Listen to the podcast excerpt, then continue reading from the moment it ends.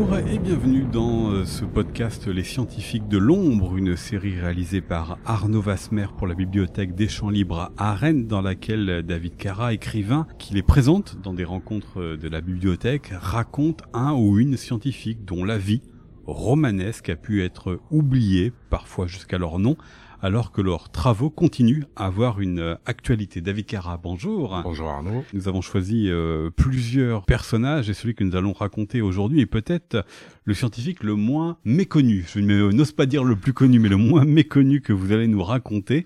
Celui dont euh, le nom a pu devenir familier, notamment ces dernières années pour une partie des auditeurs, en raison de films, de livres, de bandes dessinées racontant son destin. Ce nom, c'est celui de l'anglais Alan Turing présenté comme le père ou l'un des pères de l'ordinateur. Il est mathématicien, cryptologue. Il s'est illustré euh, durant la Seconde Guerre mondiale en euh, décryptant, en déchiffrant les codes euh, nazis.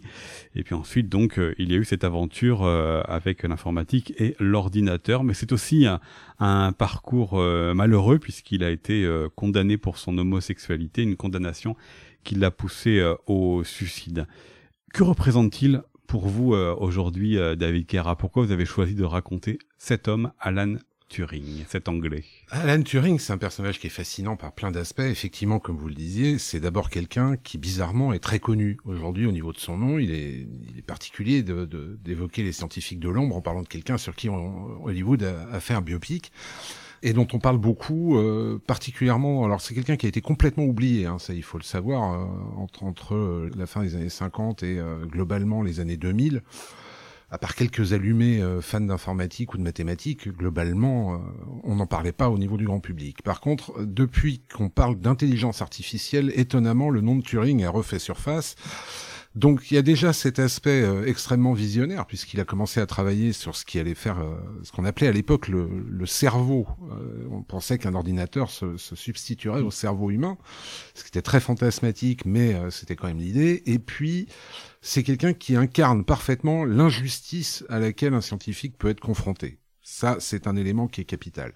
Et puis le troisième élément qui m'a donné envie de raconter un peu son, son parcours, c'est cette euh, incapacité qu'a eu Hollywood à raconter convenablement son histoire. C'est-à-dire que pour celles et ceux qui auraient vu le film Imitation Game, et, et j'en ai rencontré beaucoup, qui pensent connaître Turing à travers ce film, or, et c'est un truc qui est quand même un exploit, à peu près tout ce qui est raconté dans le film est faux. Faux ou erroné. Pour quelle raison? Vraisemblablement pour apporter une, une dimension ouais, plus dramatique au personnage et pour rendre aussi la caractérisation pour l'acteur marquante. C'est-à-dire que Benedict Cumberbatch incarne à merveille un, mathématicien pour qui les rapports humains sont compliqués, euh, qui serait un peu enfermé en lui-même et qui aurait des coups de génie comme ça, des inspirations. Alors c'est pas du tout euh, Alan Turing, mais vraiment pas du tout ça ne correspond pas. De la même manière, on induit dans le film que euh, Turing aurait été en contact avec un espion euh, soviétique qui aurait euh, infiltré Bletchley Park, qui était donc le centre dans lequel on décodait les messages en Angleterre, et qu'il aurait cédé à un chantage sur son homosexualité pour finalement couvrir couvrir cet agent russe. Tellement faux qu'ils ont effectivement tous les deux travaillé à Bletchley Park, mais dans deux sections qui avaient une, un cloisonnement absolu entre les différents oui, C'est-à-dire qu'ils se croisaient dans les, dans ah les couloirs ou sur le parking, mais personne ne savait ce que faisait l'autre personne s'il n'appartenait ah. pas au même bâtiment. Ouais, c'est même pire que ça, c'est qu'il y a des gens qui ne se sont même jamais croisés physiquement. C'était absolument impossible. Et dans le cas de cet espion, c'est a priori impossible.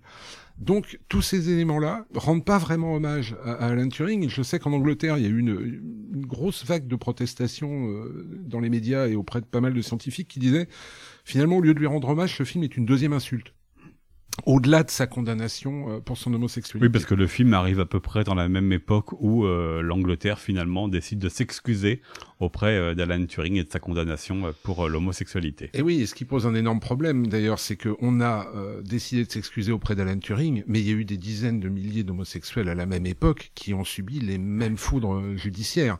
Et donc on a considéré aussi qu'il était injuste de pardonner pour le fait d'être homosexuel, Alan Turing, et de ne rien faire pour les autres. Cet aspect-là euh, est très très problématique. Et ça prouve aussi un truc, c'est que euh, on n'a pas besoin de revenir à l'Inquisition pour avoir des scientifiques qui sont euh, finalement maltraités.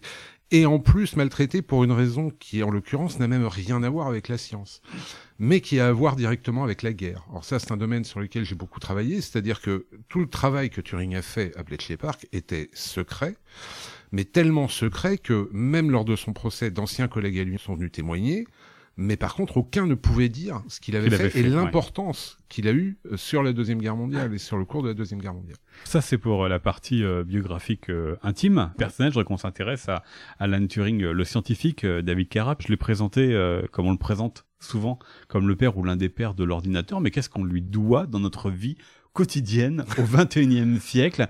Qu'est-ce qu'il a inventé qui nous sert encore à nous, euh, le commun des mortels?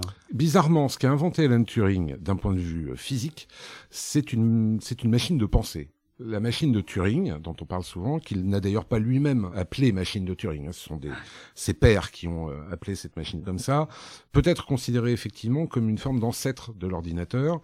Il a quelque part théorisé la faculté qu'avait une machine à calculer des nombres pour euh, des applications diverses et variées. Donc en cela, c'est effectivement le père de, l'ordinateur. Il a écrit euh, en 1936 un article qui fait autorité, qui a fait autorité euh, en la matière sur la décidabilité des nombres calculables.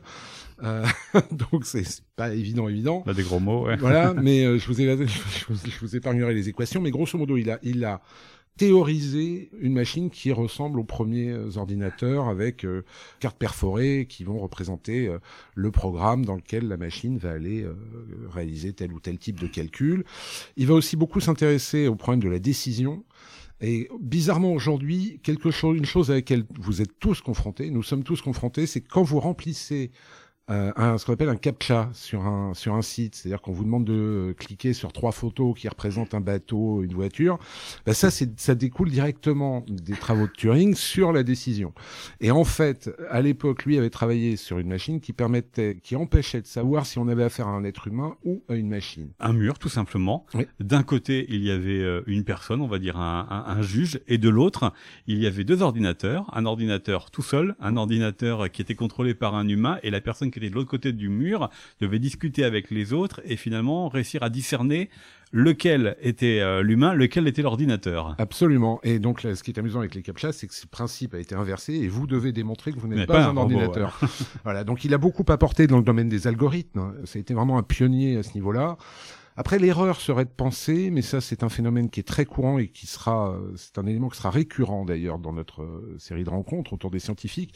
Il y a le syndrome Eureka, c'est-à-dire qu'on est persuadé que euh, un jour, une inspiration divine frappe. Euh, Au Newton et la pomme qui lui tombe sur la tête. Exactement. Euh, la gravité. Sachant qu'il l'a jamais reçu sur la tête, mais visiblement il l'aurait plutôt vu tomber à travers oui, sa mais il y a Gottlieb qui est passé par là et en bande dessinée ça marche ah, très bien. J'ai toujours été fan, mais euh, j'ai toujours adoré cette euh, cette planche. Mais là, en l'occurrence, euh, on a affaire à quelqu'un qui a travaillé avec ses pairs.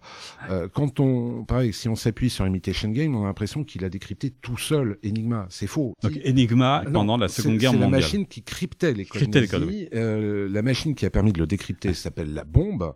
Euh, c'est quelque chose qui a été développé par des Polonais et des Français. Il faut savoir que les services secrets polonais avaient réussi à voler aux Allemands une machine Enigma, ce qui était euh, un bel exploit. Et on commençait à travailler avec des cryptologues français et des cryptologues polonais pour essayer de casser le code de cette machine. Alors j'ai juste, pour qu'on comprenne ce que c'est, c'est qu'Enigma cryptait les messages allemands qui étaient transmis aux différents corps d'armée. Euh, et chaque corps d'armée, donc la marine, l'aviation, euh, l'armée terre et haute, avait euh, son propre code et tous les codes changeaient tous les jours. Absolument. Mais pour qu'on comprenne un tout petit peu, j'ai essayé de faire un résumé de ce qu'était Enigma pour qu'on voit ce qu'il, euh, ce, que, ce à quoi les, les, les, cryptologues étaient confrontés.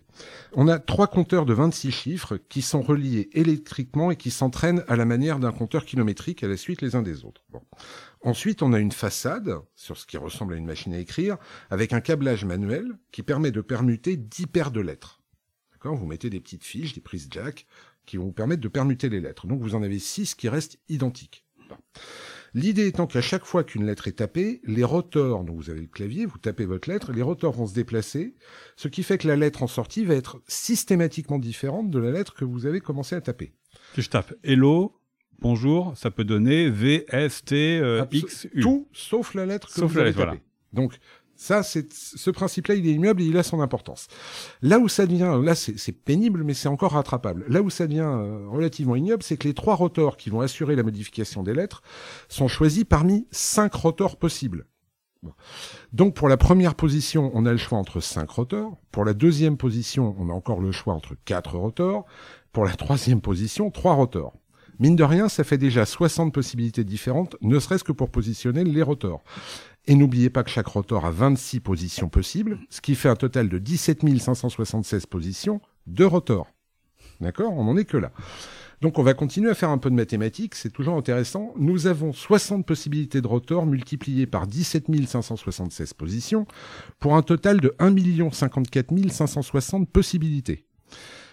À ça, il faut ajouter les câblages de façade D'accord Donc les 10 paires de lettres qu'on peut euh, échanger. Donc on va faire, euh, on va épargner la base du calcul, mais on arrive à un total de 150 738 milliards 274 millions 937 250 possibilités. C'est-à-dire un 1 suivi de 30 chiffres. Alors pas encore. Pas encore. Pas encore. C'est encore trop simple. À cela, je n'ai pas intégré les rotors. Mais si on intègre les rotors, avec la position et le câblage, on arrive à 158 milliards 962 millions 555 217 milliards 826 millions 360 000 possibilités. Là, on a notre 1 avec nos 30 zéros. Donc, si on veut euh, déchiffrer ça, même en ayant la capacité de tester 1000 réglages à la seconde, il faut 5 milliards d'années pour arriver à un résultat sûr. Bon. Ça, c'est tout le pouvoir des mathématiques. Et c'était toute l'importance pour les, les, dirigeants de Bletchley Park d'avoir les meilleurs cryptologues du monde avec eux. Or, Alan Turing, dès son enfance, est un enfant qui a des facilités mathématiques absolument énormes, qui sont repérées très vite par ses professeurs. D'autant plus vite que à côté, à côté, il est pas bon. Hein. Il est vraiment nul, on peut le dire. C'est surtout que ça l'intéresse pas. Or, le problème aussi, c'est que dans les, les, écoles et les lycées dans lesquels il va passer, on s'intéresse surtout euh, à la littérature, etc. Lui, ça n'intéresse tellement pas qu'il y a même des examens auxquels il ne se rend pas. Bon. Donc, Turing va euh, quelque part être déplacé euh, lors de ses études vers un endroit où on fait des maths. Et puis là, il va se retrouver véritablement chez lui. Alors, c'est quelqu'un qui aimait tellement apprendre qu'à l'âge de 13 ans, il s'est rendu à l'école pour le jour de la rentrée alors qu'il y avait une grève nationale en Angleterre. Et donc, comme il n'y avait pas de transport pour l'emmener, il a pris son vélo, il a fait 90 bornes, il a dormi, il a pris une chambre d'hôtel à 13 ans, hein, pour pouvoir le lendemain matin se rendre à son école. Ce qui lui a valu déjà à l'époque les titres des journaux, parce que c'était euh, sidérant. Donc ça, ça, donne aussi un peu une idée de son, de son dévouement à l'apprentissage. Et en fait, il va euh, suivre des cours des professeurs les plus brillants qui soient. Il a notamment eu un astrophysicien comme prof qui s'appelle Arthur Eddington, qui a juste comme particularité d'avoir déterré euh, la théorie de la relativité d'Einstein. Tout ça pour dire qu'effectivement, il est euh, très entouré, parce qu'on n'est jamais scientifique tout seul.